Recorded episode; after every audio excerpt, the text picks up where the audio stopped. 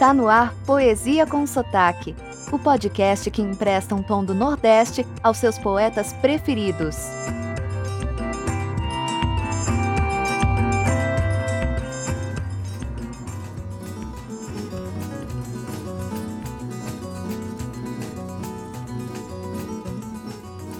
Oi, tudo bem? Aqui Miguel Arruda no comando do seu Poesia com Sotaque. Você já sabe quem é meu poeta favorito, não é? Então é natural que ele compareça aqui com mais frequência que os demais. Da primeira vez que trouxemos esse farmacêutico de Tabira, falamos um pouco da sua obra. Da última, o assunto foi sua formação, onde estudou, que foi expulso do colégio e onde publicou os seus primeiros versos. Conforme prometido, chegou a vez de falarmos um pouco da sua vida pessoal. A poesia, como vocês sabem, não coloca a mesa, como diria minha mãe. Nem Drummond conseguiu viver só como poeta. Ele era funcionário público e se aposentou, depois de 35 anos de serviços prestados, como chefe de seção do DEPAN, que era o órgão que cuidava do patrimônio histórico e artístico. Creio que hoje se chama IPAM. Tinha 23 anos quando se casou com Dolores Dutra, que tinha 26. Teve dois filhos com ela, Carlos Flávio e Maria Julieta.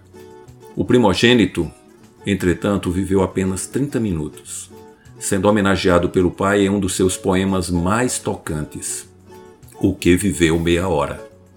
Em 1987, sua filha Maria Julieta faleceu por conta de um câncer, o que, segundo o escritor, o fez perder o sentido da vida. Apenas 12 dias após o enterro de Maria Julieta, Drummond sofreu um infarto e nos deixou. Dolores, sua companheira de toda a vida, ainda ficou entre nós por mais seis anos, sendo cuidada por Pedro, seu neto, filho da Julieta. Que pese esses tristes episódios, Drummond e Dolores viveram felizes por 62 anos. Que bonito, né? Sobre sua obra, é importante ressaltar que ele era politizado e denunciou, com sua pena, a ditadura de Vargas e a ditadura militar de 64. Alguns críticos afirmam o contrário, tanto que ele não foi perseguido como os outros escritores. Essas acusações não fazem sentido quando analisamos suas poesias. O que podemos dizer é que ele não era muito explícito em seus textos, o que de certa forma o livrava da censura. Um dos seus biógrafos afirma que o governo não o censurava porque ou não entendia sua literatura ou não achava que o povo iria entender. Qual é a sua opinião? A poesia escolhida para hoje é José. O poema mostra uma visão pessimista do cotidiano. Seu tema central é a solidão do homem e sua falta de espaço. Revela até uma certa angústia pela vida. A pergunta que é sempre feita é se José é o próprio autor ou se é cada um de nós. Na minha opinião, José, que é extremamente atual, representa a nossa época de massificação, de confusão de valores, onde trocamos pessoas por coisas. E depois, quando às vezes já é um pouco tarde, nos perguntamos: e agora? Qual a sua opinião sobre essa discussão? Vamos ouvir José? Agora?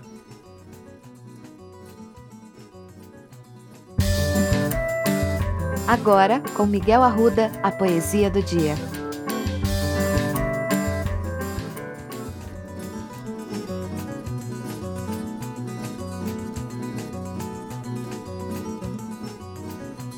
José Carlos Drummond de Andrade. E agora, José? A festa acabou, a luz apagou, o povo sumiu, a noite esfriou. E agora, José? E agora você? Você que é sem nome, que zomba dos outros, você que faz versos, que ama, protesta. E agora, José?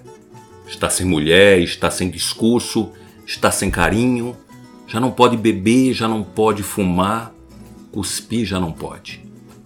A noite esfriou, o dia não veio, o bonde não veio, o riso não veio, não veio a utopia e tudo acabou, e tudo fugiu, e tudo mofou.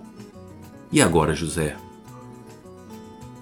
E agora, José, sua doce palavra, seu estante de febre, sua gula e jejum, sua biblioteca, sua lavra de ouro, seu terno de vidro, sua incoerência, seu ódio.